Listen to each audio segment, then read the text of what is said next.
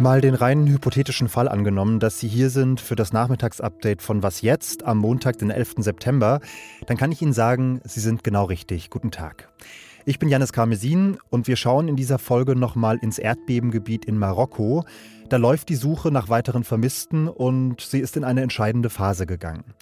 Und mal wieder gucken wir nach Bergkarabach, wo Entspannung und Anspannung in diesen Tagen ganz nah beieinander liegen. Der Redaktionsschluss für diese Folge war wie gewohnt um 16 Uhr. Die marokkanische Regierung musste heute nach dem schweren Erdbeben vom Wochenende die Zahl der Toten, die offiziell gefunden worden sind, nochmal erhöhen.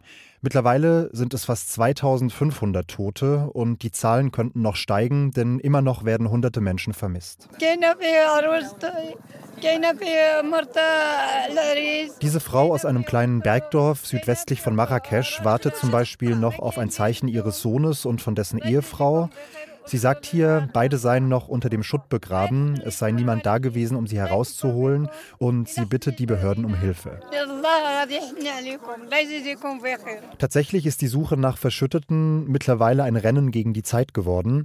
In der humanitären Hilfe gilt eine Faustregel, die besagt, dass die Überlebenschancen von Menschen ungefähr 72 Stunden nach einer Katastrophe rapide sinken, weil sie schlicht und ergreifend nicht länger ohne Wasser auskommen.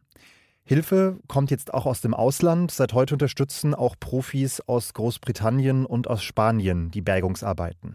Ein Koordinator der britischen Rettungstrupps sagt hier, der Einsatz sei erstmal auf zehn Tage angelegt. Ihr Ziel sei es, Menschen aus den Trümmern zu bergen, mit der Hilfe von Spezialwerkzeugen und einer Suchhundestaffel. Die Hilfe anderer Länder, auch die Hilfe Deutschlands, hat Marokkos Regierung bisher bekanntlich abgelehnt mit der Begründung, dass es die Koordinierung zu kompliziert machen würde. Für neun lange Monate waren 120.000 Menschen in der Region Bergkarabach weitgehend vom Rest der Welt abgeschnitten. Bergkarabach gehört völkerrechtlich zu Aserbaidschan, wird aber vor allem von ethnischen Armenierinnen bewohnt und kontrolliert.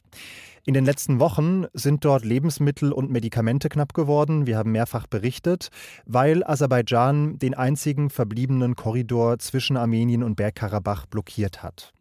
Jetzt sollen aber offenbar wieder Hilfsgüter in die Region kommen. Armenische und aserbaidschanische Staatsmedien haben am Wochenende bekannt gegeben, dass die Region ab sofort über gleich zwei Korridore versorgt werden soll. Und dazu habe ich einige Fragen an Stefan Meister. Er ist Experte für den Südkaukasus bei der Deutschen Gesellschaft für Auswärtige Politik. Hallo, Herr Meister. Hallo.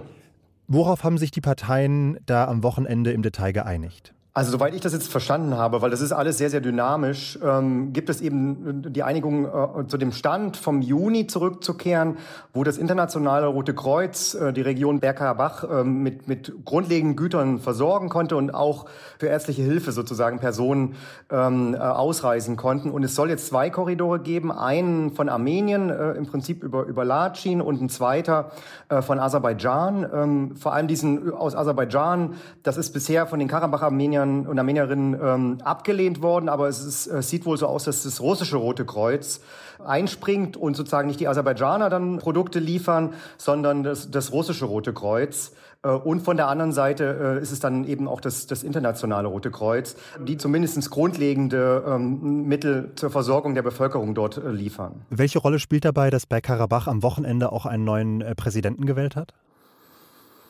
Also Aserbaidschan hat das ja eher als Provokation verstanden, dass im Prinzip da ähm, Neuwahlen stattgefunden haben auf ihrem Staatsterritorium, ohne dass, dass der aserbaidschanische Staat da irgendeine Oberhoheit über diese Wahlen hatte und hat dann eben nochmal besonders auch mit, mit militärischen Aktionen gedroht. Also wir haben ja massive ähm, Truppenaufmärsche von aserbaidschanischer Seite an den Grenzen zu Karabach, aber auch zur armenischen Grenze.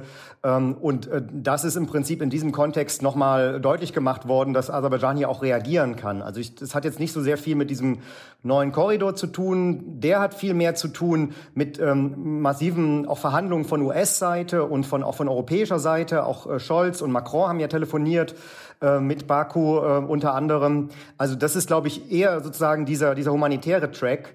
Ähm, aber jetzt die Wahl des Präsidenten äh, wird, hat eher sozusagen zu, zu einer Provokation von aserbaidschanischer Seite geführt und äh, wirkt eher eskalierend. Ja, diese Gleichzeitigkeit finde ich tatsächlich sehr spannend. Wir haben zum einen ja einen Kompromiss, der möglicherweise die humanitäre Not ein bisschen entspannen könnte, aber gleichzeitig scheint die Angespanntheit zwischen Armenien und Aserbaidschan kein bisschen nachzulassen, sondern eher zuzunehmen. Es gab offenbar Auseinandersetzungen mit mehreren Toten an der Grenze. Wie groß sehen Sie die Gefahr, dass die militärischen Spannungen möglicherweise tatsächlich eskalieren könnten? Ich habe die Befürchtung, dass diese Woche noch irgendwas passiert. Also ich halte das für eine, für eine ziemlich große Wahrscheinlichkeit. Also es gibt zwei Szenarien, die letztlich diskutiert werden, soweit ich das weiß, in Aserbaidschan. Ähm, einerseits, dass man äh, von militärischen Akteuren ähm, in Karabach, also armenische militärische Akteure säubert sozusagen, also dass man da militärisch reingeht. Die andere Aktion wäre dann in den, ähm, in den Sangesur-Korridor hineinzustoßen, diesen sogenannten Korridor, der ja ähm, Aserbaidschan mit äh, Nachitschewan, also der Exklave, der aserbaidschanischen Exklave über armenisches Territorium ver verbinden soll. Das sind die Sachen, die diskutiert werden, aber es ist wohl noch nicht entschieden. Ähm, aber wir sehen durch massive Truppenaufmärsche, Drohungen auch, ähm, auch nochmal den Zukauf von Waffen. Also auch gerade aus Israel gibt es, gibt es eine ganze Reihe von Berichten, dass da im Prinzip nochmal eine verstärkte Militarisierung, aber auch ein verstärkter militärischer Druck aufgebaut wird.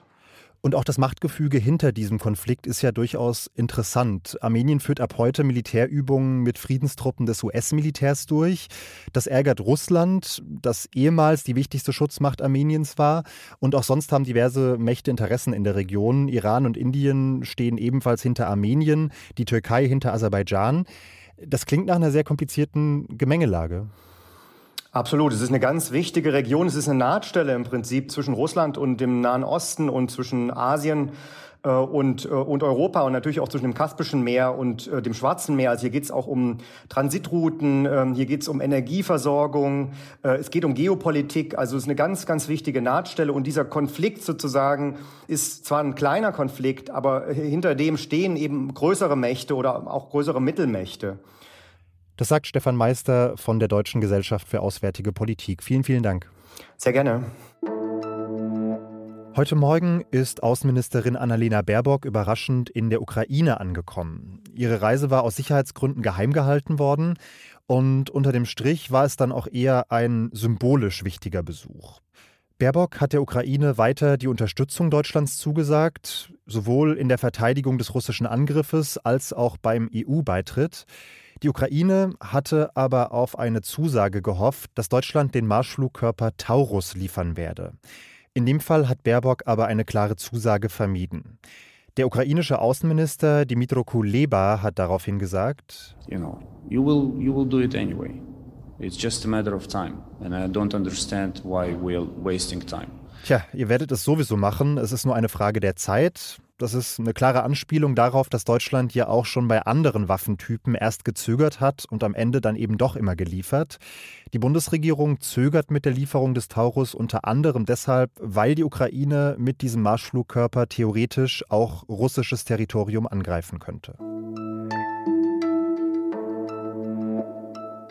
Was noch? Ich kann mir tatsächlich kaum vorstellen, dass Konrad Birkenstock vor über 120 Jahren auch nur den Hauch einer Ahnung hatte, was er da eigentlich für ein Monstrum erschaffen würde. Birkenstock hat damals eine bequeme Schuheinlage entwickelt, die er vor allem für Soldaten im Ersten Weltkrieg vermarktet hat. Und daraus ist bis heute ein globales Unternehmen geworden mit einem Umsatz von 1,2 Milliarden Euro. Und dieses Unternehmen wird diese Woche laut Insider-Informationen in New York an die Börse gehen. Wegen dieser Meldung bin ich heute mal kurz in einen Birkenstock-Rabbit Hole abgetaucht und die Geschichte dieses Schuhs ist schon wirklich abgefahren. Aus der Schuheinlage für Soldaten ist in den 60ern eine Sandale geworden und damals war sie bekanntlich erstmal der Schuh der Hippies und Ökos. Anfang der 90er schon hat dann die Modewelt diesen Schuh entdeckt. Verschiedene Topmodels haben ihn auf dem Laufsteg getragen.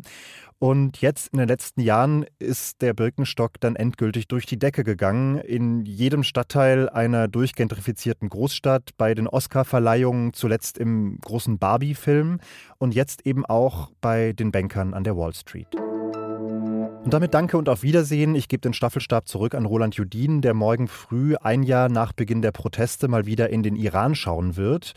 Sie können uns schreiben an wasjetzt.zeit.de, aber ich hoffe, Sie machen sich vor allem erstmal einen schönen Abend. Einmal ist es ja noch warm. Machen Sie es gut und bis bald. In New York an die Böse. In New York in New York an die Börse gehen.